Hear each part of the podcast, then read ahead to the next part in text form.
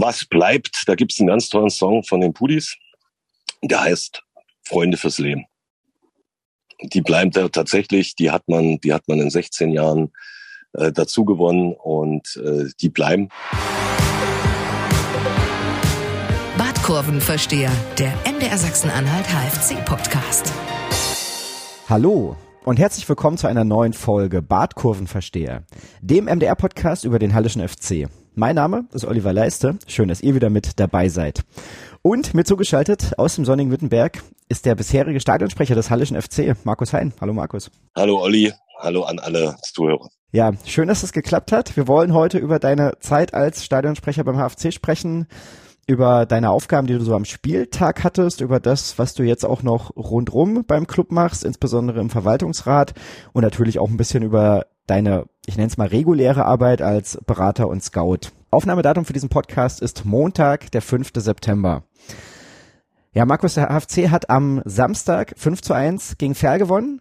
Wie traurig bist du, dass du bei dem Spektakel nicht dabei sein konntest? Sehr traurig. Ich muss ehrlich sagen, das hätte ich natürlich lieber als mein Abschiedsspiel genommen, als das 1 zu 1 gegen Meppen, weil ich glaube, das wäre dann noch emotionaler geworden und gewesen, als es so schon war gegen Meppen.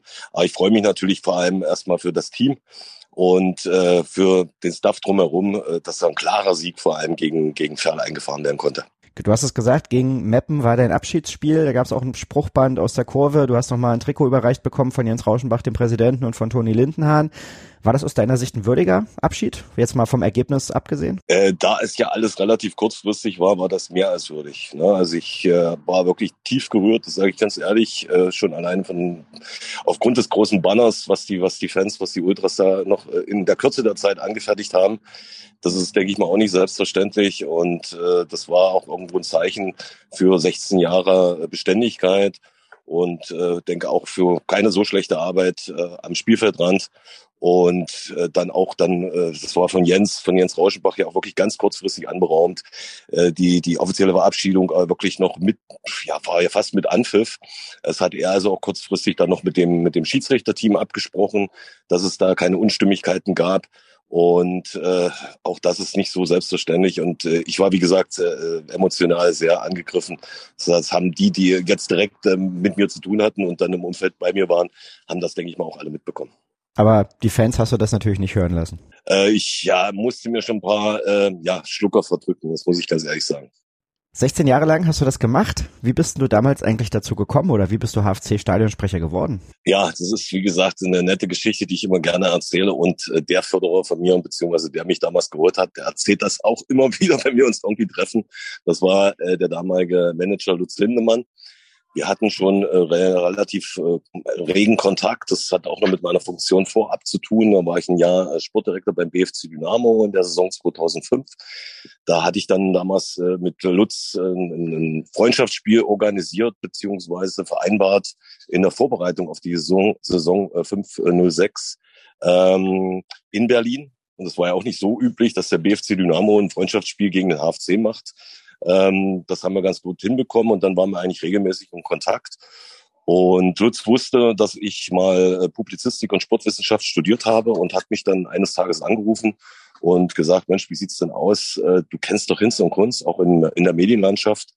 Wir brauchen, wir brauchen einen neuen Stadionsprecher. Ich weiß jetzt nicht, wer das im Vorfeld da gemacht hat. Keine Ahnung. Jedenfalls Aussage Lutz Lindemann ist eine Katastrophe.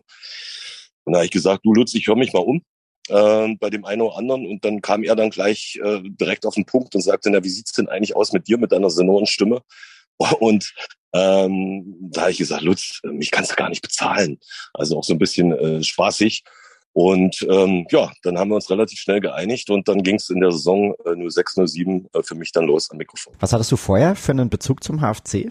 Ja, langjährig. Also ich bin in der Region aufgewachsen. Also wie gesagt, ich bin in Wolfen aufgewachsen, beziehungsweise geboren und in Sandersdorf aufgewachsen und hatte natürlich immer auch schon im Nachwuchsfußball. Ich habe mit René Tratschok damals äh, bis zu U15 zusammengespielt äh, bei Chemie Wolfen und äh, wir waren immer der direkte größte Kontrahent natürlich im Bezirk Halle äh, mit dem HFC. Wir haben damals in der U15 oder damals hieß es äh, noch Knaben ähm, ne, Schüler war, ich weiß nicht, doch Knaben, glaube ich, ähm, hatten wir ähm, dann die Bezirksmeisterschaft gewonnen mit Chemie Wolfen äh, und hatten den HFC rausgekickt. Das war natürlich schon mal eine schöne Erfahrung, durften dann damals auch äh, bei der DDR Schülermeisterschaft äh, anstatt gehen. Und äh, immer wieder gab es natürlich Begegnungen gegen den HFC. Ich war damals natürlich auch in der, in der beim, äh, das war dieses Trainingsleistungszentrum in Wolfen und da gab es ja dann damals mal die Delegierung zur Kinder- und Jugendsportschule, wo es dann Sichtungen gab bezirksweit. Und da war ich natürlich auch immer mit dabei und bin immer knapp gescheitert mit der äh, Delega Delegierung zum Haltischen FC oder damals noch zum HFC Chemie. Ähm, ob das damit zusammenhang äh, wahrscheinlich, dass ich, dass ich direkten äh, Westkontakt ersten Grades hatte mit meiner, mit meiner Tante, die in den USA lebte. Das ist jetzt so hm, eine, Sache, die wahrscheinlich damit zusammenhing. Äh, jedenfalls habe ich es dann nie geschafft, bin immer knapp gescheitert, äh, zur Kinder- und Jugendsportschule zu, äh, delegiert zu werden. Und dann wäre ich halt auch HFC-Spieler geworden. Äh, und so war es halt immer nur eine Konkurrenz im Nachwuchsbereich, äh, die mal positiv für den HFC ausging und mal positiv äh, für, für, für Chemie Wolfen. Und äh, dann, wie gesagt, mit der Stadthalle, ich war anderthalb Jahre dann noch bei der Armee, damals noch Paracelsus-Straße in Halle, war dann natürlich auch schon relativ häufig äh, im äh, Stadion beim HFC und äh, ja, war eigentlich immer schon äh, Fußballaffin sowieso unterwegs und deswegen natürlich auch immer äh, mit dem HFC eng verbunden. Wenn du sagst, dass du da auch schon zu der Zeit Stadionerfahrungen hattest oder Stadionmomente irgendwo erlebt hast, wie hatten sich dieses, diese Erlebnisse, wie haben die sich denn dann unterschieden von tatsächlich selber da eine aktive Rolle übernehmen im Stadion? Ja, natürlich komplett, weil ähm, damals war ich halt noch Kind und Jugendlicher, äh, als ich im Stadion war und ähm, jetzt war ich halt ein erwachsener äh, Mann, äh, der dann auch noch eine gewisse Verantwortung am Spielfeldrand übernimmt. Und äh, wo ich angefangen habe, da war das Stadion natürlich noch das Kurt Wabbel Stadion und genauso wie ich es halt auch noch kannte aus Jugendzeiten, da hatte sich nicht wirklich viel verändert. Ähm, da war halt noch die Sprecherkabine oben, ja, wo ich zum Anfang natürlich, solange das Wabbelstadion noch da war, das alte Stadion noch da war, dann äh, während des Spiels auch oben äh, in der Sprecherkabine war, wo die Kabel durcheinander waren und wir jedes Mal selber noch die Musikauswahl betreiben mussten. Äh, also das war schon, war schon sehr abenteuerlich zum Anfang. Und das hat sich natürlich im Laufe der Zeit äh, nicht nur äh, moderner entwickelt, sondern ist natürlich auch wesentlich professioneller geworden. Aber wie gesagt, auf deine konkrete Frage, es ist ein kompletter Unterschied, ob du irgendwo auf den Rängen bist oder ob du da unten stehst. Ja, über das, wie das dann im neuen Stadion aussah, sprechen wir gleich noch. Ähm, ja, nimm uns mal tatsächlich mit in die Zeit damals 2006 Wofür stand der HFC aus deiner Sicht und was waren dann auch so deine Aufgaben äh, rund um das Spiel, also außer jetzt tatsächlich selber im Spiel die Ansagen machen? Ich habe damals alles selber organisiert. Ne? Also äh, das mache ich, habe ich bis jetzt äh, zum Schluss dann immer noch größtenteils gemacht, aber da gab es natürlich eine Menge Zuarbeit, die es zum Anfang nicht gab. Das war so ungefähr, ja, bist jetzt Stadionsprecher, mach dir mal einen Plan. Und den habe ich dann auch selber irgendwo gemacht. Ne? Wann fange ich an zu reden? Wann fange ich an mit der ersten Begrüßung? Äh, wie äh, zelebriere ich die Mannschaftsaufstellung? Äh, was kann ich irgendwo speziell auch dauerhaft vielleicht mit einfügen? Also das war komplett äh, äh Learning by Doing auch irgendwo. Äh, auch die Musikauswahl, äh, was nehmen wir da jetzt rein, was kommt da ganz gut vielleicht, äh, was äh, passt vielleicht musikalisch nicht. Also das war äh, komplettes ja, Lernen beim, beim, beim Machen. Ne? Wie hast du denn dann rausgefunden, zum Beispiel, ob die Musik funktioniert? Also haben dann Leute dir auch danach gesagt, ja, die Songs fand ich cool oder das nicht? Gab es da in irgendeiner Form Feedback? Ja, gab es tatsächlich. Also wie gesagt, auch gerade mit den Fans da wurde dann auch äh, von uns dann auch mal so eine, so eine Gruppe, dann hatten wir auch mal über den HFC das dann angeleiert, dass also auch die Fans äh, ihre Musikwünsche mal äh, weitergeben konnten, was vielleicht im Vorfeld des Spiels für Musik oder spezielle äh, Musikwünsche laufen sollten. Da war von meiner Seite schon versucht, auch einen Austausch äh, zu gewährleisten. Was äh, passt als Bestes als Einmarschmusik? Was passt als Bestes als Tormusik? Also diese ganzen Geschichten. Aber waren wir natürlich immer im Austausch und wollten also auch die Informationen der Fans. Äh, da gab es natürlich auch mal, was spielt ihr jetzt wieder für ein blödes Lied? Also was man dann im Nachhinein gekriegt hat. Äh, 100 Prozent kannst du es nie jemanden zufrieden äh, stellen, was das betrifft, das ist klar.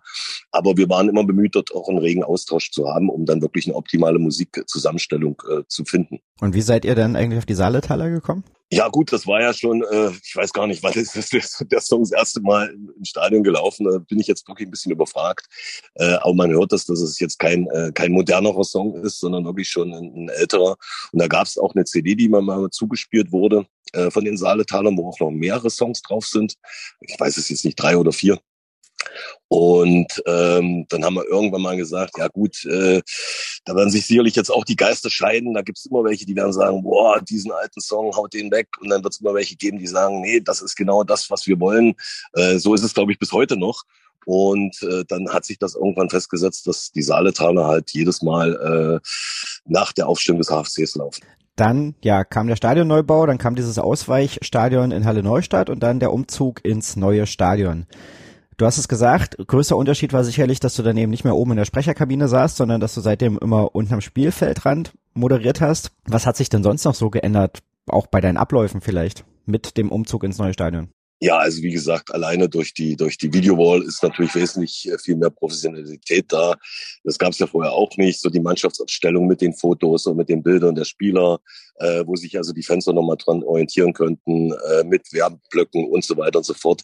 Äh, jetzt gerade durch das neue Stadion natürlich dort auch eine neue technische äh, Schaltzentrale oben mit einer mit einer äh, Funkverbindung äh, von meiner Seite oder von der Seite von unten nach oben, wo man sich regelmäßig austauscht. Also da hat sich natürlich äh, Professionalität äh, schon irgendwo durchgesetzt, auch wenn noch nicht alles zu 100 Prozent immer funktioniert und es auch da in der Vergangenheit, in der jüngsten Vergangenheit, das eine oder andere technische Problem gab ähm, denke ich, äh, wird das auch irgendwann so sein, dass es das nicht mehr geben wird, sondern es wird wirklich äh, ohne Probleme laufen. Also da hat sich äh, extrem viel äh, getan und es ist auch äh, für mich äh, viel schöner gewesen, dann direkt am Spielfeldrand auch während des Spiels zu sein hat da natürlich auch damit zu tun, da die äh, Technik, die oben ist, äh, die sitzen halt auch nicht mehr zentral im Stadion, äh, so wie das vorher mal war, äh, sondern ein bisschen, ein bisschen nach rechts versetzt auf der Haupttribünenseite und äh, haben auch Fenster, die sie nicht öffnen können. Das ist schalldichte Verglasung. Ähm, das ist schön für die Jungs da oben. Die haben es immer kühl, auch wenn es unten richtig heiß ist. Aber selbst wenn du da als Stadionsprecher oben wärst, bekommst du gar nicht die Atmosphäre mit. Und da du ja auch auf äh, bestimmte Sachen auch reagieren musst, äh, von Seiten des Schiedsrichterteams oder von Seiten der Fans, äh, äh, musst du das einfach mitbekommen. Da musst du die Stadionatmosphäre hautnah äh, erleben äh, und da musst du unten am Spielfeld dran sein, auch was die ganzen Wechsel betrifft etc., sonst kriegst du das da oben gar nicht mit.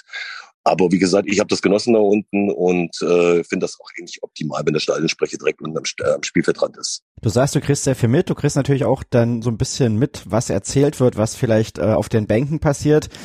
Weiß ich nicht, nimm uns da mal ein bisschen mit. Ist da auch so, wird da viel erzählt oder ist das eigentlich relativ still während des Spiels? Äh, es kommt immer darauf an, welche Personen gerade unten sind. Ne? Also auch gerade welcher Gegner da ist. Ich weiß, ich hatte mal ein sehr, sehr arges Wortgefecht mit, mit dem äh, äh, Trainer von, von Eintracht Braunschweig damals, mit dem Herrn Lieberknecht. Äh, wir haben uns da ziemlich angezopft, ne? weil äh, ja das passiert dann einfach auch mal, wenn du mit Emotionen dabei bist. Ähm, und du äh, bekommst natürlich auch so ein bisschen mit, was was reingerufen wird äh, von seitens der der Trainerbänke beziehungsweise äh, äh, ich kann mich zum Beispiel auch an eine Situation erinnern. Äh, das war noch im alten Stadion, das war noch im Wabbelstadion. Das fand ich ganz angenehm. Das war ganz zum Anfang. Das war äh, noch als René Müller Trainer war. Der hat dann immer gesagt: Komm bitte in der Halbzeitpause runter, weil da saß ich ja noch oben und äh, dann tauschen wir uns kurz aus, weil du siehst es von oben viel, viel besser, äh, was vielleicht das Taktische betrifft, wo du vielleicht helfen kannst. Und äh, ja, das war jetzt natürlich nicht mehr der Fall. Ja, heute macht das Max Bergmann, sitzt dann mit dem Laptop auf der Tribüne, guckt sich das an, geht dann nach 20 Minuten runter, um sich mit André Meyer auszutauschen. Aber sehr interessant, dass du dann als Stadionsprecher natürlich auch, weil du ja irgendwie auch sonst im Fußball arbeitest, ne, da dann nochmal irgendwie auch deinen Input geben konntest. Hast du da auch mal irgendwie einen entscheidenden Tipp gegeben, der dann zum Sieg geführt hat? Das würde ich mir nicht anmaßen. Also wie gesagt, am Ende muss der Trainer immer die Entscheidung alleine treffen, auch was den Wechsel betrifft. Ähm, da bin ich dann genauso wie die meisten Fans wahrscheinlich auch manchmal anderer Meinung, wo ich denke, da hätte ich jetzt vielleicht den Wechsel hätte ich jetzt nicht so gemacht oder aber das würde ich jetzt also keinem dann sagen, weil die Entscheidung muss ein Trainer alleine treffen äh, mit seinem Team und da würde ich mich halt nicht einmischen. Wenn ein Trainer direkt auf mich zukommt und, und, und Tipps haben möchte, äh, würde ich natürlich nie sagen, äh, dass ich keine gebe, das ist klar. Wie lang war dann eigentlich so dein normaler Arbeitstag rund um ein Spiel? Also du klar, du hast irgendwie die, die 90 Minuten plus Halbzeit, aber wie lange davor und danach warst du dann auch schon damit beschäftigt? Ja, also es war in der Regel so, ich wohne ja nun in Wittenberg, das heißt, du fährst erstmal eine ungefähr eine Stunde nach Halle zum Stadion äh, und äh, ich war in der Regel immer zwischen anderthalb bis zwei Stunden vor dem Spiel da. Ähm, Gerade zum Anfang waren es in der Regel zwei Stunden, weil ich da auch null Zuarbeit bekommen hatte, die es jetzt in der Vergangenheit, in der jüngsten, jüngeren Vergangenheit natürlich gab, äh, so dass ich mich dann auch selbst erst am Spieltag größtenteils noch hingesetzt habe, oben im Pressebereich äh, und dann alles so ein bisschen rausgesucht habe, Geburtstage, äh, Statistik zum Gegner etc. pp.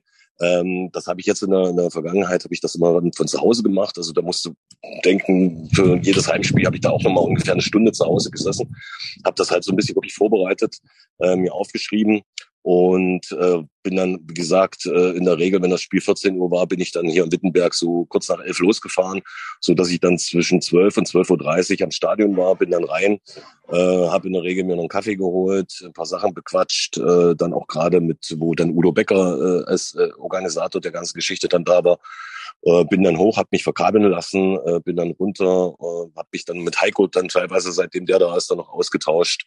Äh, war dann häufig auch jetzt in der jüngeren Vergangenheit bei der Schiedsrichterbesprechung da, die in der Regel äh, eine Stunde oder eine Stunde zehn Minuten vor Anpfiff stattfindet, unten äh, vom, vom äh, Sicherheits- äh, oder ja, vom, vom Organisator der ganzen Geschichte von Bernd Paul, Veranstaltungsmanager. Und äh, ja, also das gehörte alles so ein bisschen dazu. Und wie gesagt, in der Regel habe ich äh, so gegen oder eine halbe Stunde vor Spielbeginn äh, angefangen mit der Begrüßung. Das hatte sich dann auch irgendwo so eingeprägt, dass äh, wir, bevor die Be Begrüßung losging, äh, Red Flag äh, eingespielt haben. Da musste eigentlich auch schon jeder, der länger dann auch ins Stadion geht, danach äh, geht's dann los äh, mit äh, Gequassel. Und ähm, ja, wie gesagt, dann während des Spiels, was alles ansteht, äh, Tore ansagen, äh, Spielunterbrechungen, Auswechslungen, also was alles so anfällt. Und äh, nach dem Spiel war ich in der Regel dann noch zur Verabschiedung unten, habe mich dann entkabeln lassen, bin wieder äh, nach Hause gefahren oder es gab eben danach noch ein Briefing, je nachdem. Das war aber völlig unterschiedlich. Also Boah, wenn ich jetzt roundabout, 14 Uhr fängt das Spiel an, in der Regel bin ich so gegen 11 Uhr losgefahren und war gegen 17.30 Uhr wieder zu Hause. Hm, also schon irgendwie ein kompletter Arbeitstag, ja? Klar. Ja. Was bespricht man dann in so einer Schiedsrichterbesprechung? Ja gut, äh, da vor allem natürlich, äh, was passiert. Da war ich ja auch beim DFB damals zum HF10 geschickt. Da gab es vor, oh, muss ich jetzt überlegen, ich glaube vor sechs Jahren das erste Mal äh, ein Meeting der Stadionsprecher von der ersten bis zur dritten Liga. Das war für mich auch sehr interessant, weil ich natürlich sehr, sehr viele Kollegen dort äh, kennenlernen durfte und mit dem auch bis heute noch im Austausch bin, auch freundschaftlich teilweise im Austausch bin. Und ähm, da ging es halt vorrangig um, um die Geschichte Sicherheit. Ne? Und äh, wenn man sich da so ein bisschen austauscht, weiß nicht, mein Kollege, der äh, Sprecher ist beim VfL Wolfsburg, der auch gleichzeitig für die deutsche Nationalmannschaft äh, Sprecher ist, wann das im, im Norden der Republik stattfindet, die Länderspiele. Der hatte eben schon mal so einen Zwischenfall, wo dann ein Länderspiel in, in Hannover äh, abgesagt wurde wegen, wegen Terrorwarnung. Wegen, äh, äh und das sind natürlich so Erfahrungen, die da auch da ausgetauscht werden, die wichtig sind. Und sowas spricht man natürlich auch so ein bisschen äh, mit den, mit den Schiedsrichtern Schiedsrichterbesprechungen durch, damit die wissen erstmal, wer bin ich. Äh, Stadionsprecher steht unten, der äh, ähm, Linienrichter auf der Seite, der Assistent auf der Seite weiß Bescheid, dass ich dann im Prinzip direkter Ansprechpartner bin. Und wenn es halt so einen Störfall kommen sollte, äh, dass also ja Stadion evakuiert werden muss oder eine Teilevakuierung äh, stattfindet, bin ich natürlich dann von unten der Ansprechpartner für die Schiedsrichter beziehungsweise für die Mannschaften, die dann rauszuleiten, äh, wie das dann alles so abläuft. Das, das spricht man so kurz durch bei der Schiedsrichterbesprechung von Bernd Paul auch, wie viele Fans erwartet werden, ob irgendwelche Sachen vielleicht äh, erwartet werden, wie Pyro etc. pp. Also das, das geht relativ zügig, relativ schnell. Fünf Minuten ist das Briefing oder das Gespräch mit den Schiedsrichtern beendet. Mhm, okay. Und wenn du jetzt sagst, der Kontakt mit den Kollegen, der Kontakt mit den Kollegen, gab es da auch welche, an denen du dich orientiert hast? Vielleicht auch gerade in der Anfangszeit oder wo du gesagt hast, äh, ja, da schaue ich mir mal was ab oder vielleicht auch bei anderen Spielen, wenn du da eben beruflich unterwegs warst, dass du da auch bewusst drauf geachtet hast? Was macht der Stadionsprecher da? Wie ist, wie wird die Stimmung da organisiert? Ja, de definitiv. Also wie gesagt, ich bin ja wirklich sehr, sehr eng mit Mike Pflegel äh, äh befreundet. Ist der Stadionsprecher jetzt auch seit einigen Jahren beim SV Meppen. Da war ich ja nun auch schon häufig dann auch bei den Auswärtsspielen von ihm äh, eingeladen und äh, durfte beim letzten Auswärtsspiel leider meiner klaren Niederlage unseres HFCs äh, in Meppen letzte Saison dann auch die Mannschaftsaufstellung dort im Meppener Stadion äh, zelebrieren. War natürlich natürlich auch mal eine schöne Sache. Ich war bei, bei Unterhaching beim Auswärtsspiel damals dabei, auch ein, äh, mit dem Tom Lamest, auch ein guter äh, Bekannter von mir als Stadionsprecher gearbeitet hat. Ähm, und da nimmt man natürlich auch ein paar Sachen mit, das ist ganz klar. Und äh, da sind ein paar Sachen äh, sehr positiv. Äh, Gerade äh, wie Mappen das da auch sehr äh, gut erarbeitet. Da ist das zum Beispiel mit den Geburtstagen, dass die, dass die Fans dort äh, Geburtstage innerhalb der Woche vor dem Spiel beim Stadionsprecher anmelden können. Äh, dann gibt's äh, auf der Videowall so eine kleine Anzeige zu jedem Geburtstagskind und jedes Geburtstagskind wird dort beka äh, bekannt gegeben. Ähm, Finde ich sehr schön, ist bei uns leider nicht so. Wie gesagt, früher hatten wir noch die ganzen Geburtstage im, im, der Mitglieder, ne? ich sage mal, der Mitglieder im Programmheft stehen, im Chemiker stehen, wo ich mir das raussuchen konnte. Äh, heute äh, ist das aus Datenschutzgründen nicht mehr im Chemiker erfasst so dass in der jüngeren Vergangenheit natürlich immer nur die Geburtstage, die mir kurzfristig mitgeteilt wurden, äh, oder die Geburtstage von, von Mannschaftsmitgliedern äh, dann von meiner Seite äh, benannt werden konnten im Stadion. Was waren denn so die Highlights jetzt in 16 Jahren Stadionsprecher beim HFC? Boah, da gab's gab's eine ganze Menge, genauso wie auch Enttäuschung, das ist ganz klar. Äh, ich sag mal, unbestrittenes Highlight mit Sicherheit. Äh, ich glaube, das ist, sieht fast jeder so. Natürlich dieses legendäre 4 zu 3 gegen Hansa Rostock mit dem Last-Minute-Volley-Tor von, von Toni äh, Lindenhahn, den ich damals dann The Hammer äh, genannt habe äh, was er dann irgendwann nicht mehr hören konnte. ähm, das sind natürlich so einmalige Spiele, die bleiben äh, ja in, für die Ewigkeit irgendwo hängen. Das ist ganz klar. Äh, aber eben auch zum Beispiel die Stadioneröffnung damals gegen den HSV äh, mit dem neuen Stadion. Das war natürlich schon beeindruckend mit 15.000 Zuschauern, volles Haus, äh, einer, einer Pyro-Show äh, davor, was auch ganz witzig war, weil es war ja trotzdem offiziell angemeldetes Freundschaftsspiel beim DFB. Und auch da ist natürlich Pyro verboten. Ne? Und wir haben versucht, das dann irgendwie zu umgehen, äh, dass uns da nicht irgendjemand äh, äh ans Bein pinkeln kann. Und äh, dann wurden mit den Fans vereinbart, äh, macht die Pyro-Geschichte äh, natürlich vorm Spiel, äh, so dass wir noch ein bisschen äh, Luft haben. Das wurde dann auch gemacht und als die Pyro-Show beendet war, äh, habe ich dann nochmal das Mikro äh, ergriffen und gesagt, und jetzt kommen wir zum offiziellen Teil dem angemeldeten Freundschaftsspiel. Und somit waren wir so ein bisschen aus dem Schneider raus, so dass wir also da nicht irgendwo eine Strafe äh, hätten bezahlen müssen für irgendwas, was völliger Blödsinn gewesen wäre. Also das sind äh, trotzdem also bleibende Erinnerungen, Aufstiegsspiele. Also wie gesagt, ich hatte ja auch die Ehre, in den 16 Jahren als Stadionsprecher zweimal mit der Mannschaft aufzusteigen, von der Oberliga in die Regionalliga, von der Regionalliga in der dritten Liga. Das sind natürlich so tolle, tolle, tolle äh, Erinnerungen, die man, die man nie wieder vergessen wird. Äh, die, die, die Pokalspiele, äh, auch im Zentralstadion war natürlich für mich auch mal eine, oder RB Arena, wir wissen, wie das heißt jetzt, aber für mich immer noch irgendwo aus Vergangenheit Zentralstadion in Leipzig. Ähm, vor allem dann auch mit dem Erfolg äh, über Union Berlin in der ersten Runde des DFB-Pokals, äh, war einfach geil. Also, äh, weil da ist es natürlich von der Technik nochmal etwas professioneller in dem Stadion. Ähm, das ist natürlich auch nochmal eine Erfahrung, die man zusätzlich sammelt. Aber auch solche, solche legendären Matches, ich weiß noch, Landespokal, ich weiß noch, das Halbfinale, glaube ich, gegen Magdeburg in Halle Neustadt. Das war auch ganz witzig Wolfgang Sandhove noch Trainer beim 1. FC Magdeburg, äh, der mich dann auch noch ein bisschen äh, dumm machen wollte, weil er natürlich äh, erbost war, dass seine Mannschaft verloren hat. Äh, aber auch das sind äh, tolle Erfahrungen gewesen, mit extra Tribünen, aufgebaut in Halle Neustadt, dann auch DFB-Pokal gegen Eintracht Frankfurt.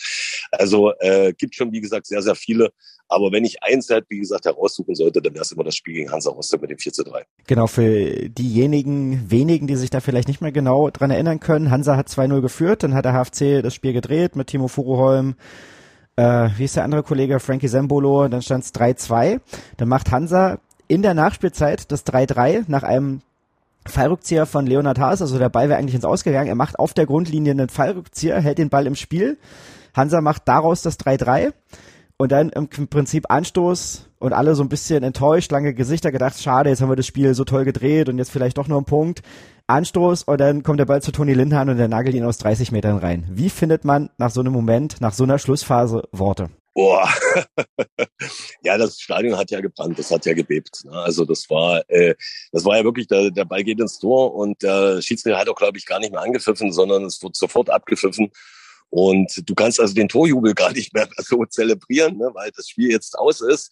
Er muss halt also gleich äh, da äh, rübergehen, dass das Spiel ja beendet ist. Er versucht es natürlich trotzdem zu zelebrieren, aber äh, die Massen waren, waren einfach begeistert. Und das war ein sensationelles Spiel. Und vor allem kann mich noch dran erinnern, äh, durch den Ausgleichstreffer von Hansa kam aus dem Hansa-Block äh, noch der Spruch irgendwie, die Fans haben dann zelebriert nach dem 3 zu 3. Die Hansa-Fans, seht ihr, Halle, so wird das gemacht.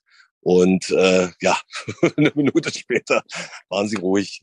Deswegen, also äh, das zu verarbeiten ist, ist schon schwierig. Da sind alle auf den Platz gestürmt und also nicht die Fans, klar, logisch dürfen nicht, äh, äh aber alles, was Stuff war drumherum äh, und äh, ich glaube, das ist auch noch so ein Tor für die, für die, für die Ewigkeit äh, unseres HFCs, äh, wo äh, Toni Lindner nicht nur, dass er der Spieler beim HFC ist, der am längsten dabei ist, aus einem eigenen Jugendbereich kommt, aus Halle kommt, den HFC wie kein anderer Spieler aktuell äh, verkörpert, sondern es wird auch für Toni äh, ein Tor für die Ewigkeit sein.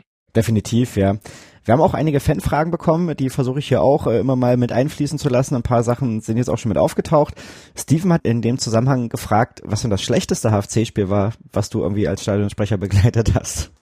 Das habe ich verdrängt. das habe ich wirklich verdrängt. Also äh, ich glaube einmal, dass dieser versäumte, versäumte Aufstieg, das war glaube ich auch letztes Spiel, keine Saison, welche Saison weiß ich jetzt gar nicht mehr, noch im alten Mabbelstadion gegen den VfC Blauen.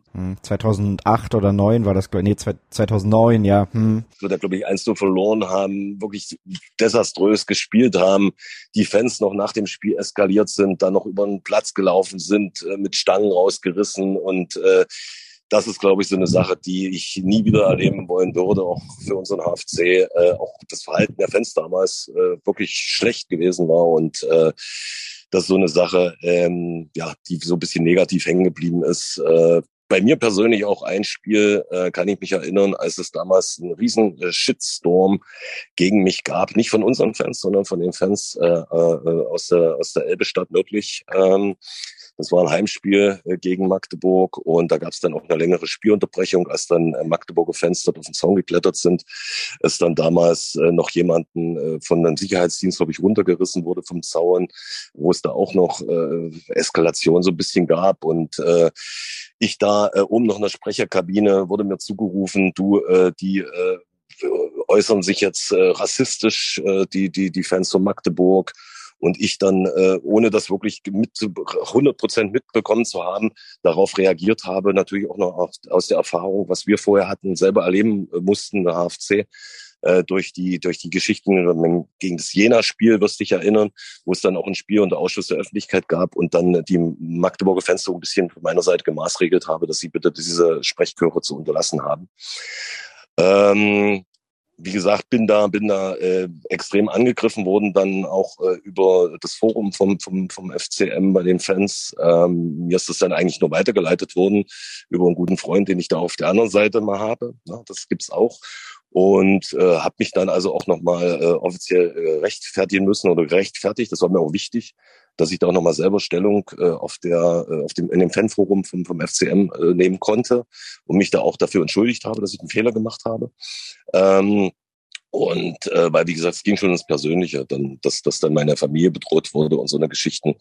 Äh, also so eine Sachen, die mich natürlich dann so ein bisschen für die Zukunft geprägt haben, dass ich da auch ein bisschen vorsichtiger wurde, bevor ich etwas sage, dass ich dann wirklich 100 Prozent davon überzeugt bin, dass ich es auch gehört habe. Und ähm, ja, also das waren so negative äh, Erinnerungen. Eine meiner schönsten Erinnerungen, die ich mit dir verbinde, ist die Ansage am Aufstiegstag 2012. Ich habe ja neulich auch äh, die Serie gemacht, wo ich da nochmal in fünf Folgen mich mit dem Aufstieg beschäftigt habe und da so die Geschichte ein bisschen nacherzählt habe. Und ich mir natürlich auch ganz viel Videomaterial angeguckt, angehört vor allem auch und dann eben auch die Szenen rund um den Aufstieg. Und das fand ich damals schon sehr, sehr lustig und das ist mir jetzt wieder aufgefallen, als du gesagt hast, hier, ey, wir sind jetzt aufgestiegen, aber liebe Fans, bitte stürmt nicht den Platz, weil wir haben nicht so viel Geld wie Borussia Dortmund. Die waren ein paar Tage vorher deutscher Meister geworden, hatten da den Platz gestürmt, hatten da die Tornetze abgeschnitten und das ganze Programm. So, und dann kam diese Ansage und dann musste ich im Stadion, das weiß ich noch, sehr, sehr lachen. Hattest du sowas vorbereitet oder kam das in dem Moment spontan? Das spontan. Das ist spontan. Also wie gesagt, äh, äh, das war sicherlich auch irgendwo, äh, ja, klar, dass, dass dann so eine Ansage kommt, um da einfach wirklich ein bisschen, äh, ja, damit es einfach nicht zu viele Schäden auch für unseren HFC gibt dadurch, äh, trotz dass die Freude natürlich bei jedem berechtigterweise sehr groß und sehr hoch war. Ähm, aber das ist, das, das habe ich nicht vorbereitet, das war spontan. Wie viel war denn generell von deinen Ansagen spontan und was, wie viel war vorbereitet? Pff 70 Prozent vorbereitet, 30 Prozent spontan. Nun klang vorhin schon ein bisschen raus mh, hm, mit der mit der Pyro-Show bei der Stadioneröffnung. So, und da habe ich so ein bisschen rausgehört, dass du jetzt Pyro an sich auch gar nicht so schlimm findest oder durchaus vielleicht auch schön anzusehen oder was auch immer. Ähm, was war denn so der Rahmen, wann du da was sagen musstest? Gab es da vielleicht auch Möglichkeiten, dass man mal sagt, wenn es irgendwas sehr Kleines ist, dass ich mir die Ansage jetzt einfach spare, weil es eh in 30 Sekunden wieder erledigt ist? Oder hast du da eine direkte Vorgabe, immer wenn es irgendwo leuchtet, dann musst du auch direkt was sagen?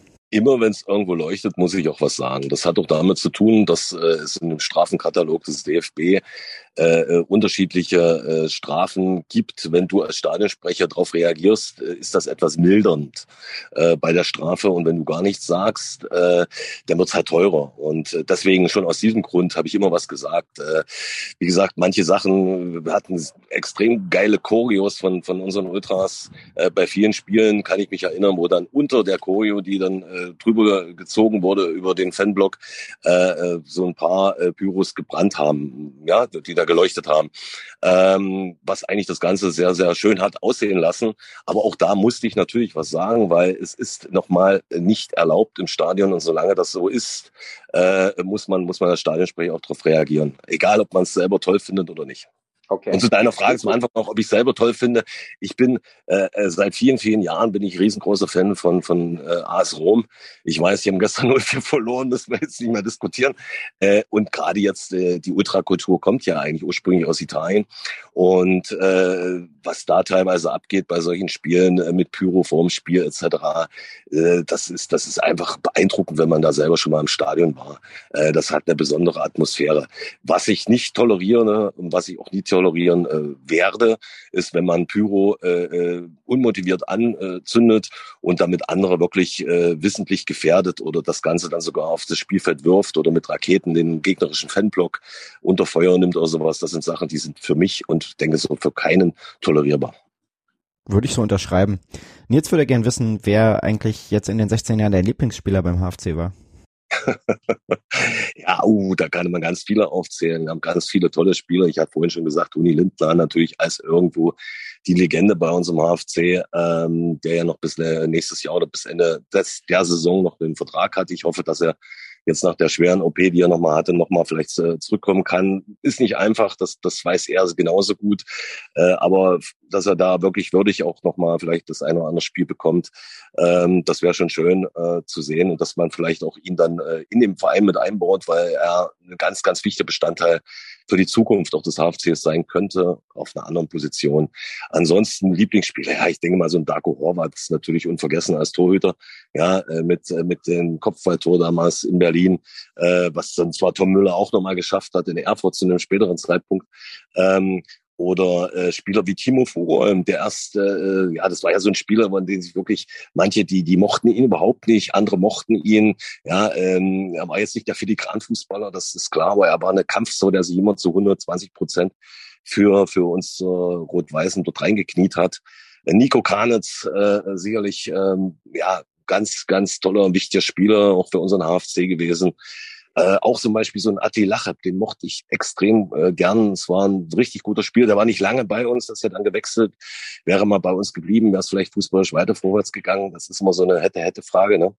Äh, also wie gesagt, es gab ganz, ganz viele, natürlich auch zuletzt genannt, natürlich ein Terence Boyd, äh, der, der äh, ja ein besonderes Flair auch nach Halle gebracht hat, ne? was, was anderes mal reingebracht hat und natürlich auch zweimal, muss man auch fairerweise und ehrlicherweise sagen, uns dann so den Hintern gerettet hat. Aber so einen absoluten Liebespieler, der, der, nur der, das ist Quatsch. Es gab viele gute Spieler. Ja, Pavel David habe ich auch gemocht, toller Spieler, aber schwierig zu sagen. Ja, ja, klar. Ähm, wer war denn jetzt Heim- oder HFC-Spieler, aber auch gegnerische Spieler? Bei welchem Namen hattest du denn die größten Schwierigkeiten, den auszusprechen? Boah, das kann ich schon nicht mehr sagen. das, das weiß ich nicht mehr. Also äh, es gab, äh, ähm, ich weiß zum Beispiel jetzt zuletzt, als wir das Freundschaftsspiel hatten gegen die Queens Park Rangers, Äh, da kam der Mannschaftsbetreuer von, von Queens Park dann vorher noch zu mir und da sind wir nochmal die Namen durchgegangen, äh, weil ich auch wollte, dass ich die dann ordentlich und richtig ausspreche. Das war mir auch immer persönlich wichtig. Ich habe ja dann immer die Spieleraufstellung bekommen, äh, 40 Minuten so ungefähr vom Spiel. Dann bin ich auch nochmal durchgegangen, äh, die gegnerische Mannschaft. Und wenn da wirklich ein ganz, ganz kniffliger Name war, wo ich dachte, oh Alter, wie sprichst du denn den jetzt aus? Ähm, da bin ich dann auch nochmal zu dem Mannschaftsbetreuer gegangen und habe mir das auch nochmal äh, sagen lassen, wie er denn richtig ausgesprochen wird. Ja, aber äh, wer jetzt der schwerste auszusprechende Name war, keine Ahnung. Er muss sich immer dran denken, als ich damals noch für die Mitteldeutsche Zeitung auch den Ticker gemacht habe, da gab es mal ein Spiel gegen Borussia Dortmund 2. Und da weiß ich, da stand Slatan Alomerovic im Tor. Und die hatten von 14 Spielern, die da gespielt haben, hatten elf so einen Namen oder irgendwie Namen, die ich fand sehr schwer auszusprechen waren oder die für mich in dem Fall sehr schwer zu schreiben waren, wo ich mich dann höllisch konzentrieren muss und jedes Mal gucken, wie hieß der nochmal? Also da war jetzt nicht, dass die alle irgendwie Sven Müller hießen oder sowas, ne, sondern von 14 Spielern hießen elf irgendwie sowas. Und äh, das ist mir auf jeden Fall in Erinnerung geblieben, weil das da eine besondere Herausforderung war, das dann auch sauber zu tickern und da eben sich nicht keine falschen Spielernamen aufzuschreiben. Ja, kann ich mir vorstellen. Gut, dann die nächste Frage. Hattest du mal einen sehr lustigen Versprecher, möchte die U19 vom HFC wissen? Ja, hatte ich, hatte ich, hatte ich. Den Spieler habe ich schon äh, erwähnt mit Pavel David. Äh, kann ich mich jetzt dran erinnern?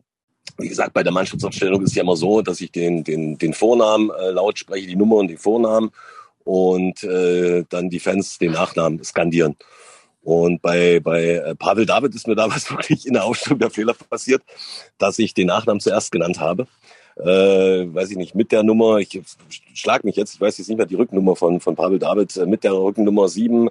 David, und keiner antwortete und das, das Stadion schwieg und ich kriegte natürlich sofort meinen Fehler mit und habe dann auch relativ äh, spontan und lustig darauf reagiert und habe dann in den Fanblock einfach nur reingerufen. Ich wollte noch mal gucken, ob er aufpasst. Pavel und dann kam auch David. Ja. Also das war so ein sehr lustiger Versprecher, den ich mal hatte. Ja. Was wird dir fehlen an der Aufgabe als Stadionsprecher? Ach, ja, äh, wie gesagt, äh, wie heißt der Film? An jedem verdammten Sonntag. Äh, es war natürlich meistens bei uns Samstag.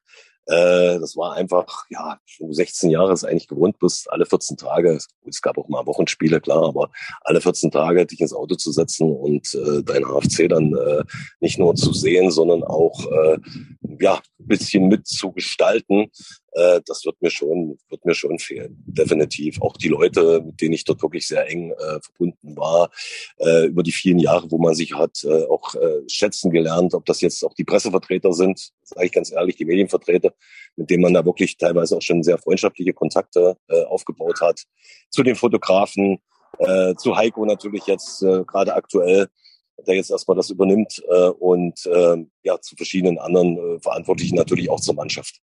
Ähm, aber gut, das ist halt so und ähm, wie gesagt, die Wehmut hängt immer noch ein bisschen. Okay. Dann wollen wir noch so ein bisschen das Thema Stadionsprecher erstmal abschließen und noch ein bisschen über deine anderen Jobs reden.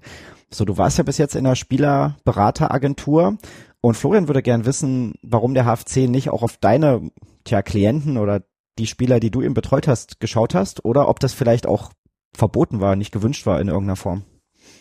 Ja, verboten ist es sicherlich nicht. Ähm, klar, ähm, Burger und Sportmanagement, wo ich jetzt 15 Jahre gearbeitet habe, ist ja nicht unbedingt eine kleine Berateragentur, sondern es ist eine der, der drei größten hier in Deutschland äh, und eine der größten in Europa.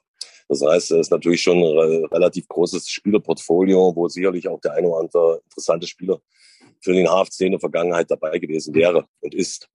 Ähm, warum das nicht immer so eine Kommunikation lief, ich, ich kann es dir nicht sagen. Ich habe immer mal interessante Spieler weitergereicht, damals gerade immer noch an Ralf Kühne und es kam immer relativ wenig Feedback. Ja, und äh, sehr gut war es dann zum Beispiel, als Thorsten Ziegner Trainer wurde und Ralf Heskamp Sportdirektor, da waren wir sehr, sehr engen Austausch, äh, weil Ralf mich natürlich auch schon äh, über viele Jahre vorher kannte. Er war ja selber auch Scout bei Bayern München, da hatten wir immer schon sehr viele enge äh, Berührungen und auch Thorsten Ziegner kannte mich natürlich auch schon über einen längeren Zeitraum.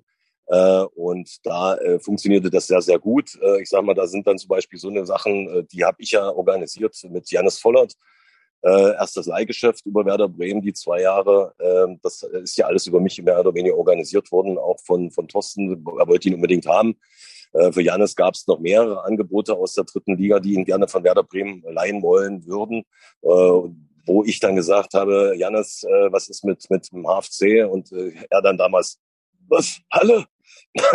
und ähm, wir das dann ein bisschen organisiert haben, dass er natürlich nach dem Gespräch im Stadion dann auch äh, ein bisschen in die Innenstadt gebracht wurde zum Essen und dann sagte, Mensch, Halle ist ja eigentlich eine coole, geile Stadt und sich dann äh, für den HFC entschieden hat mit der Leihe und dann sogar später jetzt komplett bei unserem HFC ist.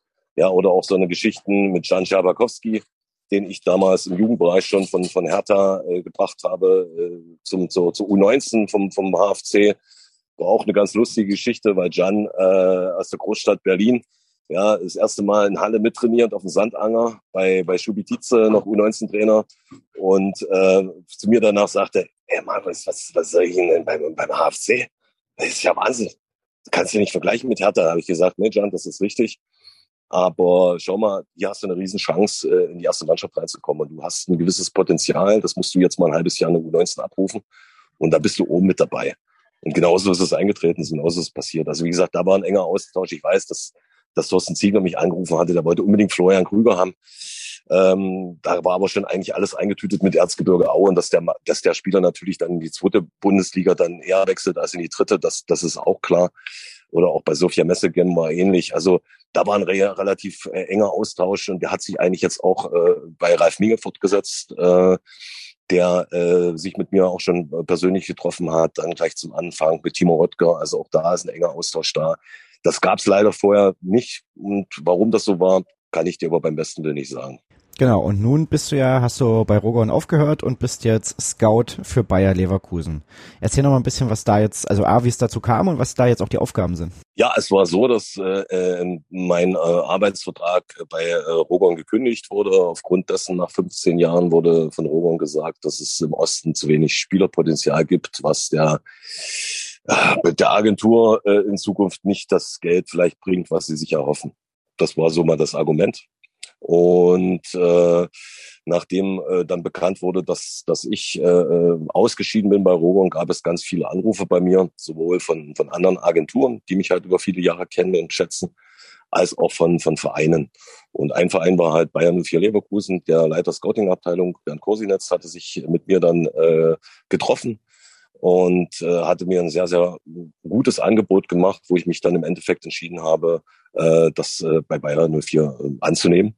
Und da bin ich jetzt äh, offiziell seit 1.9. Äh, Scout national für den Bereich Nordost, sprich für den kompletten Bereich Niedersachsen, Bremen, Hamburg, Schleswig-Holstein und natürlich äh, jetzt Thüringen, Sachsen, Sachsen-Anhalt, Brandenburg, Berlin und äh, Mecklenburg auch ganz wichtig im Nachwuchsbereich, Scout. Genau, und muss dann natürlich relativ viel rumfahren und ähm, die Spiele angucken, ne? Genau, genau. Also das Prinzip eigentlich jetzt gerade zum Anfang die ganzen Wochenenden durchgetaktet, dass ich äh, dann äh, jeden Samstag und Sonntag dann irgendwie unterwegs bin und mir äh, Spiele angucke, Spiele bewerte und das dann natürlich irgendwie weiterreiche.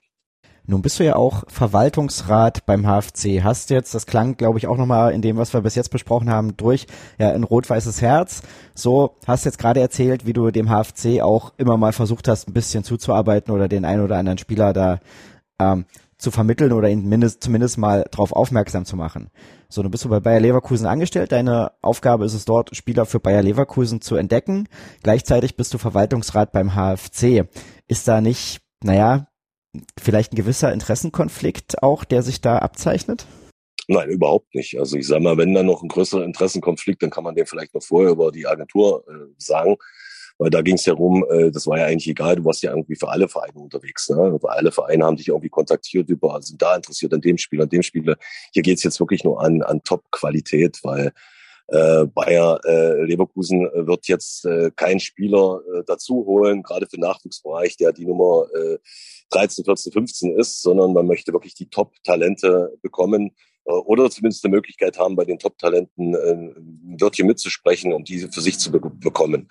Äh, aktuell, das muss man einfach auch sagen, ist es so, äh, wenn man jetzt Angst hat, jetzt gehen unsere Top-Talente vom HFC nach Leverkusen. Äh, momentan sehe ich beim HFC kein Top-Talent, was den Nachwuchs betrifft, der in Frage käme für Leverkusen. Das muss man auch ganz nüchtern und realistisch sagen. Des Weiteren äh, bin ich da auch im engen Austausch mit Jens Kiefer, der jetzt seit 1.8. neuer Nachwuchsleiter ist. Äh, äh, mit denen hatte ich mich äh, getroffen, äh, noch äh, vorab. Äh, und auch da haben wir uns ausgetauscht, weil natürlich das auch eine Geschichte ist, wo man sich gegenseitig befruchten kann. Ob das Vergleichsspiele sind, vielleicht auch im Nachwuchs mal mit Bayer oder dass man auch mal zu Bayer fährt äh, für den HFC-Nachwuchs oder dass man vielleicht sogar mal ein Bayer-Talent bekommt. Weil Fakt ist ja auch, dass äh, bei Bayer Leverkusen gibt es keine U21 oder U23. Das heißt, gerade die Spieler, die aus der U19 rauskommen, äh, und nicht zu den Profis kommen, entweder kriegen sie einen Profivertrag und werden dann verliehen oder äh, sie haben eine sehr, sehr gute Ausbildung und äh, wollen natürlich den nächsten Step machen, irgendwo Männerbereich. Und dann ist die dritte Liga natürlich wahnsinnig spannend. Und ich weiß, auch da gibt es in der Vergangenheit schon äh, ganz gute Berührungspunkte, äh, gerade auch zu Ralf Minger von seitens von Leverkusen. Äh, gerade jetzt unter dem neuen Konzept, was ich sehr, sehr gut finde, endlich wirklich intensiver mit jungen Spielern äh, zu arbeiten in der ersten Mannschaft. Und ich glaube, das kann, das kann uns da noch, was das betrifft, noch mehr befruchten. Äh, weil Bayer macht nicht alles richtig, aber äh, auch eine ganze Menge äh, nicht falsch.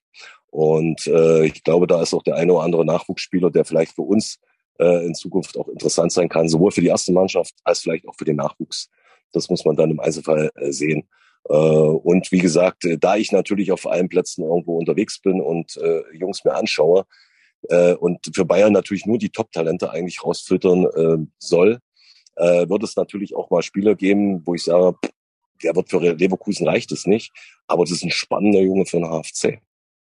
Wird sicherlich auch passieren. Also ist dann aber schon so, das wäre jetzt genau die nächste Frage gewesen, dass du sagst, also da kann der HFC schon in irgendeiner Form auch profitieren, weil du eben sagst, okay, da ist eben jemand, für Bayer Leverkusen ist der nicht gut genug, aber schaut euch den mal an, egal ob jetzt als äh, Spieler für die erste Mannschaft oder vielleicht auch für die U19 oder die U17 und da habe ich einen gesehen und ähm, ja, schaut ihn durch, euch doch einfach mal an. Absolut, absolut, definitiv. So, nun habe ich schon gesagt, du bist eben im Verwaltungsrat, ihr habt euch jetzt konstituiert, die Mitgliederversammlung, auf der du gewählt wurdest, war im Mai. Woher kam deine Ambition, ähm, dich für den Verwaltungsrat beim HFC zu engagieren? Ja, Olli, du weißt ja, dass ich damals äh, äh, auch für den für den Vorstand kandidiert habe, ähm, als es da so ein bisschen äh, brannte beim HFC. Ich bin immer jemand, der auch gerne äh, Verantwortung übernimmt und nicht immer nur quatscht, wie sehr viele. Das das kennen wir auch, äh, sondern ich auch bereit bin, wirklich dann auch wirklich tatsächlich Verantwortung zu übernehmen. Das hat damals mit dem Vorstand nicht funktioniert. Das ist auch nicht schlimm. Das war eine sehr sehr äh, demokratische Vorstandswahl, die glaube ich die wenigsten Vereine so erlebt haben, wie der HFC damals erleben durfte auch mit Vorstellung, Präsentation der Kandidaten und so weiter und so fort. Und äh, äh, und und mit einem mit einem mit einem Podcast mit allen Kandidaten kann ich mich auch noch dran erinnern. Genau, genau und mit medialen Auftritten und hast du nicht gesehen. Und ähm, jetzt habe ich dann gesagt, okay, ähm, Verwaltungsrat äh, ist natürlich eine ganz andere Funktion als Vorstand, weil du nicht das operative Geschäft entscheidest, aber schon äh, natürlich auch mitbekommst, was operativ läuft und gewissen Einfluss vielleicht auch drauf äh, ausüben kannst, äh, ohne einzugreifen. Äh, und äh, da habe ich gesagt, okay, äh, der Verwaltungsrat ist eine interessante Institution, um vielleicht doch das eine oder andere zu bewegen. Und deswegen habe ich mich da auch zur Wahl gestellt. Ja, jetzt habt ihr die Arbeit aufgenommen. Was sind denn da dein, deine Aufgaben oder was ist aktuell deine Rolle in diesem Gremium? Ja, wir sind ja jeder gleichberechtigt. Wir haben zwar einen, einen Verwaltungsrat äh, Vorsitzenden jetzt mit Carsten Böhme, äh, aber da ist jetzt nicht irgendjemand, der ist der Chef und die anderen müssen das machen, was der Chef sagt, sondern wir sind alle gleichberechtigt, alle, alle sieben äh, wie gesagt, fünf gewählte, äh, zwei äh, noch kooptierte. Ähm, und äh, es wird gerade äh, die Geschäftsordnung äh, vom Carsten Böhme so ein bisschen äh, überarbeitet beim Verwaltungsrat, um einfach zukünftig äh, mehr Einfluss auch haben zu können. Äh, weil bislang war der Verwaltungsrat reines äh, Kontrollgremium für den Vorstand. Das heißt, der Vorstand äh, musste irgendwas neu machen oder eine Spielerverpflichtung, Trainerwechsel hast du nicht gesehen. Und der Verwaltungsrat hat dann im Endeffekt abgenickt oder dagegen gestimmt. Und wir wollen einfach in Zukunft auch durch die Veränderung innerhalb der Geschäftsordnung ein bisschen mehr Einfluss darin äh, üben, dem äh, Vorstand auch von unserer Seite, von Seiten des Verwaltungsrates, äh, konkrete Vorschläge äh, vorzulegen, äh, an deren Umsetzung dann der, der Vorstand arbeitet, beziehungsweise wir dort auch gerne unterstützen.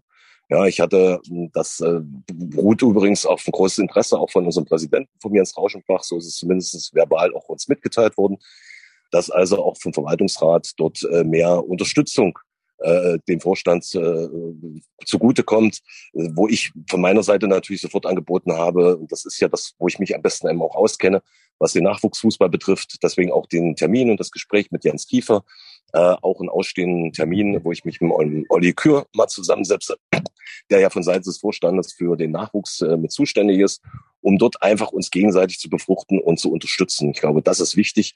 Denn dieses nur zusammen, wie äh, das ja auch irgendwo heißt beim HFC, nicht nur irgendwo äh, plakativ zu gestalten, sondern einfach auch zu leben. Und da gehört das meiner Meinung nach auch intensiv mit dazu. Da hast du in der MZ gab es neulich auch einen Artikel zu deinem Abschied. Da hast du dieses nur zusammen auch thematisiert oder wurdest entsprechend zitiert und meinst, wir müssen diesem nur zusammen neues Leben einhauchen. Woran fehlt es denn, dass das momentan nicht gelebt wird? Oh, das ist immer schwierig. Ich glaube, das Hauptproblem ist die Kommunikation. Ja, wenn du nicht kommunizierst, äh, dann wirst du immer auf der Strecke bleiben. Äh, und der, der kommuniziert, hat Macht, wie man so schön sagt, ne? weil der führt irgendwo weiter. Und äh, deswegen ist wichtig, gerade in Zukunft besser und mehr miteinander zu kommunizieren. Verwaltungsrat, Vorstand, Verwaltungsrat mit Geschäftsstelle, Geschäftsstelle mit Vorstand. Äh, da gab es in der jüngeren Vergangenheit äh, einige äh, Diskrepanzen, äh, die so nicht gut waren, auch vom, vom Nachwuchs, dann nochmal zur Geschäftsführung und äh, zum Vorstand. Äh, das muss verbessert werden. Wir sind, glaube ich, gerade aktuell auf einem ganz ordentlichen Weg. Aber es gibt da noch die eine oder andere Baustelle, wo man sich einfach auch nochmal zusammensetzen muss und das dann noch offen und ehrlich äh, besprechen muss und äh, dort äh, im Interesse und das ist das Entscheidende, Interesse des HFCs dort auch zu handeln. Da kommt von Markus eine ganz interessante Frage, die da gut reinpasst. Ähm, er möchte generell gern wissen, wie du die aktuellen Entwicklungen im Verein beurteilst und konkret sagt er, massenweise rennen dem HFC langjährige Mitarbeitende davon, die den HFC oder den Club ja irgendwo auch im Herzen getragen haben. Und da würde er von dir gerne wissen, woran das deiner Meinung nach liegt, dass es da eben in letzter Zeit auch einige Abgänge äh, in der Geschäftsstelle und so weiter gab? Ja, erstmal äh, auf welchem Weg? Äh, ich finde erstmal sportlich gesehen auf dem, auf dem, auf dem richtigen Weg. Ähm, wichtig jetzt nochmal, das hat man ja vorhin schon mal gesprochen, äh, zuletzt das 5 zu 1 gegen Ferl, was denke ich mal jetzt auch der Mannschaft ein gewisses Selbstvertrauen geben wird für die nächsten Spiele, was ich hoffe, dass man da nochmal weiterhin erfolgreich arbeiten kann. Aber generell ist das der richtige Weg. Ich habe es ja vorhin schon mal gesagt, mit jungen Spielern zu arbeiten. Ja, ich habe das, ich habe es eigentlich schon mal vor zehn Jahren angesprochen, ähm, zu sagen, äh, was ist der HFC überhaupt in der Außendarstellung? Was was bedeutet der HFC für die Stadt Halle? Was bedeutet der HFC für Sachsen-Anhalt? Was bedeutet der HFC für seine Fans? Und ich glaube, jetzt haben wir endlich was gefunden, wo ich mitgehe, wo ich sage, äh, unter dem Aspekt, wir sind der Ausbildungsverein der dritten Liga. Und das wird gerade äh, aktiv gelebt. Natürlich auch äh, durch die, durch die finanziellen Bedingungen, die wir halt haben, die wir nicht gleichsetzen können mit, mit 1860 oder mit anderen Größesten, oder wie heißt eigentlich Größes Mehrzahl, Größen, ne? der, der, der dritten Liga. Ähm, da müssen wir kleinere Brötchen backen und dann, deswegen ist es der richtige Weg.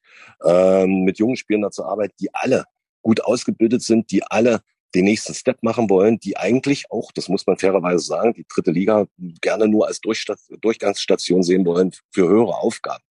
Aber wir geben ihnen die Plattform und wir müssen natürlich sehen als Verein, wie wir davon auch profitieren können. Durch längerfristige Verträge, durch, durch äh, ja, Einnahmen dann vielleicht auch aus, aus äh, Verkauf von Spielern, von jungen Spielern, die dann einfach auch an die zweite und erste Liga vielleicht auch mal irgendwann wechseln, was wir auch in der Vergangenheit schon mal hatten, wo aber dann äh, finanziell für uns nichts übrig blieb.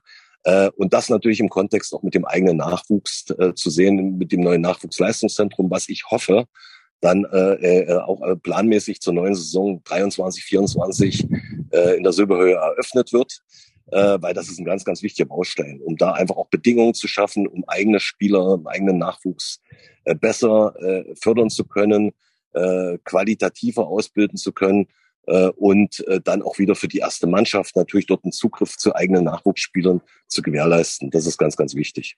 Also da sind wir auf einem guten Weg. Ähm, die andere Sache der Frage, warum jetzt der eine oder andere äh, langjährige Mitarbeiter den Verein verlässt, der eigentlich ein rot-weißes Herz hat. Das sind gerade Sachen, die wir noch am Klären sind, auch von Seiten des Verwaltungsrates. Da sind wir, sind wir auch nicht, Gottes Willen, überhaupt nicht glücklich, ganz im Gegenteil. Äh, Udo Becker ist tut richtig weh, sage ich ganz ehrlich, äh, weil äh, ich ihn äh, sehr geschätzt habe menschlich, aber auch mal nicht, aber auch nicht mal einfach, ganz klar. Aber schon die Zuarbeit, die ich dann immer bekommen habe als Stadionsprecher, das war schon, das war schon sehr gut und auch der Austausch. Und die Aufgaben, die Udo ja auch für den, für den Verein übernommen hat, wo er unterwegs war mit dem Barkas, an Schulen, an Kindergärten. Und das ist ja auch für die Außendarstellung unseres HFCs extrem wichtig und extrem wichtig gewesen.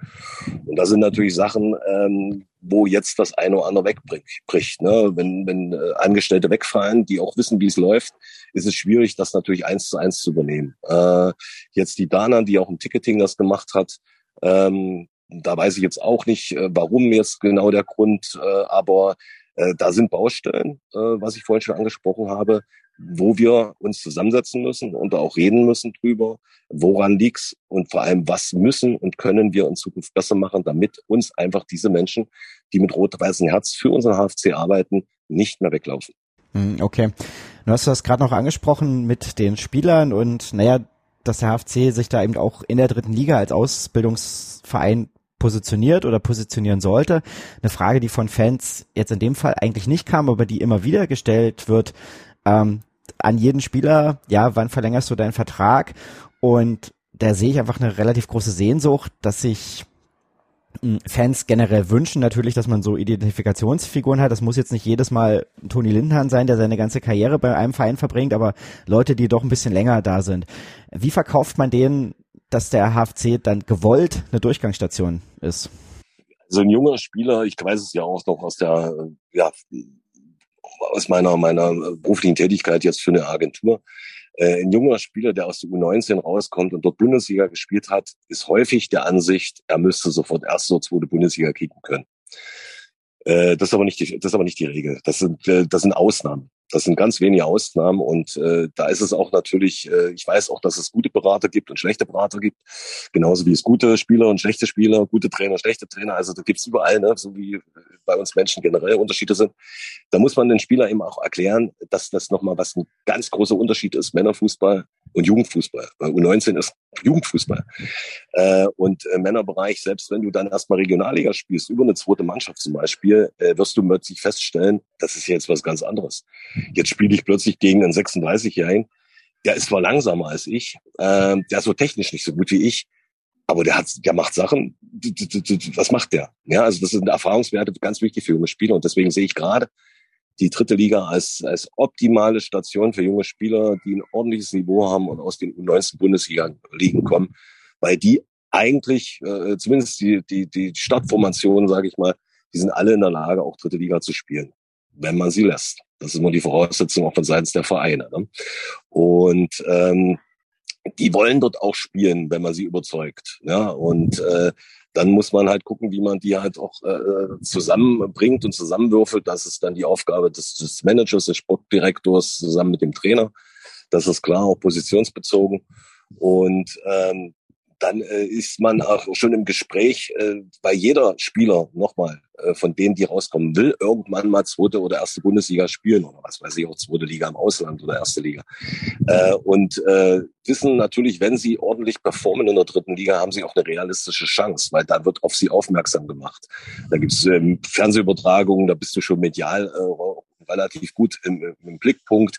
Da fahren ja, wenn wir mal ehrlich sind, die Scouts von allen Zweitligisten oder Erstligisten hast du ja häufig auch auf den Tribünen äh, sitzen in der dritten Liga, äh, wenn, weil sie sich dort junge Spieler angucken äh, wollen, äh, die sie dann vielleicht verpflichten wollen.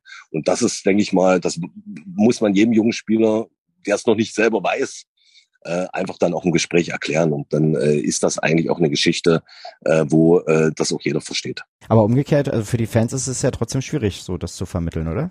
dass dann der Spieler nur zu einer Durchsatz, ja, aber ich glaube, nochmal, äh, wir müssen, wir müssen, für mich immer so ein gutes Beispiel. Ne? Ich hatte es ja vorhin mal gesagt, ich bin AS Rom-Fan, aber ich bin auch äh, Sympathisant von Atalanta Bergamo. Ich habe den Weg von Atalanta Bergamo über viele Jahre verfolgt. Nun gut, jetzt ist es ja ja, das ist Italien, erste Liga. Äh, der Vergleich hinkt natürlich bekanntlicherweise.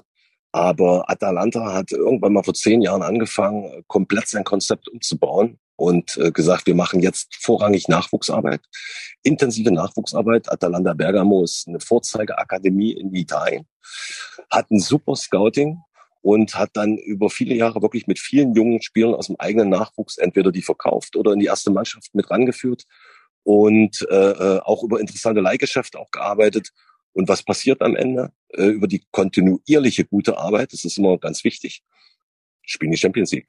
Ja, die haben jetzt, jetzt haben sich nicht qualifiziert, aber haben drei Jahre ineinander Champions League gespielt. Jetzt können wir das runterbrechen auf den HFC. Wenn der HFC äh, das kontinuierlich macht, auch mit der Leidenschaft, äh, mit der Intensität, was spricht denn dagegen, wenn du eine junge Mannschaft plötzlich auf dem Platz hast und die spielt um den Aufstieg und steigt auf in die zweite Bundesliga? Nichts. das stimmt und das ist natürlich auch irgendwie der, der große Wunsch von ganz vielen, die dem HFC irgendwie verbunden sind. Gut, wir wollen allmählich zum Ende kommen. Hm, zwei abschließende Fragen. Die erste, wohin geht die Reise für den HFC aus deiner Sicht in dieser Saison? Da dieses ganze Konzept natürlich neu irgendwo ist, ist und richtig ist, was ich ja nun mehrfach schon betont habe, ähm, hoffe ich natürlich für die Mannschaft erstmal, dass sie sich ja stabilisiert als junge Truppe in der dritten Liga.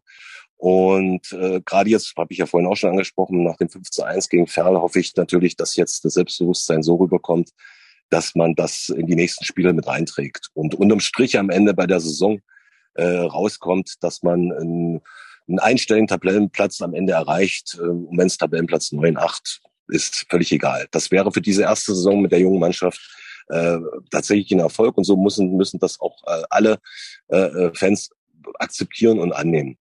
Und dann hat man die Möglichkeit im zweiten Jahr mit punktuellen äh, Jungs, die man dazu holt, auch wieder äh, Spieler, junge Spieler mit viel Leidenschaft, äh, dass man vielleicht sogar den nächsten Step machen kann äh, und noch ein bisschen nach oben schielen kann. Äh, aber wir wissen, äh, der Fußball ist rund und ein Spiel dauert 90 Minuten und so weiter und so fort. Ähm, man weiß nie genau, was die Zukunft bringt, weil natürlich auch gerade bei unseren äh, relativ eng geschnittenen Kader auch ganz wichtig ist, dass die Spieler weitestgehend äh, verletzungsfrei bleiben. Und wenn der eine oder andere äh, Leistungsträger natürlich jetzt verletzungsbedingt für einen längeren Zeitraum ausfällt, kann das natürlich auch äh, einen kleinen Bruch reinbringen, so dass du nachher vielleicht auch äh, froh am Ende bist, wenn du äh, überm Strich bist und die Klasse hältst. Auch das muss man realistisch natürlich betrachten. Äh, wie gesagt, äh, ich drücke der Mannschaft ganz doll die Daumen, dass unterm Strich am Ende ein, ein, toller Tabellenplatz am Ende der Saison rauskommt und man dann schon in die Saison 23, 24 mit ganz anderen Zielen gehen kann. Es gibt beim MDR oder bei uns beim MDR Sachsen-Anhalt einen Podcast, der heißt Was bleibt von meinem Kollegen Julian Bremer. Könnt ihr auch gerne mal reinhören. Das ist unser äh, ja, wöchentlicher Rückblick auf das, was so in Sachsen-Anhalt wichtig war. Und ich, und das, die Schlussfrage ist eben immer genau das, was bleibt. Und die finde ich auch in dem Fall jetzt sehr spannend.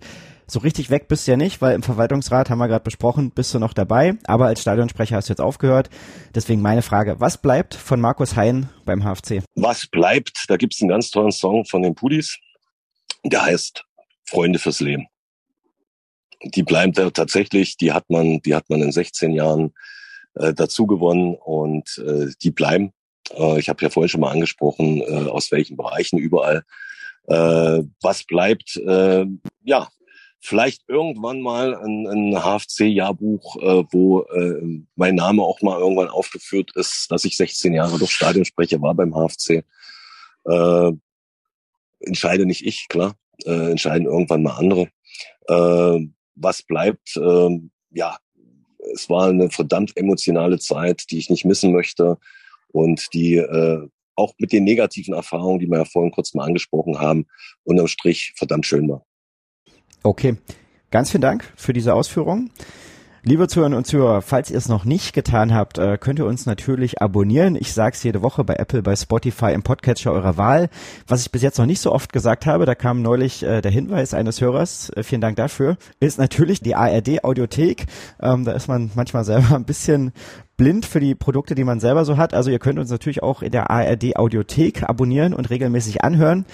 Es gibt eine Gruppe zu diesem Podcast bei Facebook, die heißt auch Bart Kurvenversteher, kommt da sehr gerne rein, diskutiert mit uns über die Spiele, über die Entwicklung beim HFC und stellt Fragen an unsere Gäste, so wie heute Markus Hein. Und ja, dann möchte ich mich bei euch bedanken fürs Zuhören und Markus, dir ganz, ganz vielen Dank für deine Zeit. Das hat sehr viel Spaß gemacht heute. Danke, Olli, und Daumen gedrückt für die nächsten Spiele unseres HFCs. So machen wir es. Bis bald. Kurvenversteher, der MDR Sachsen-Anhalt HFC Podcast.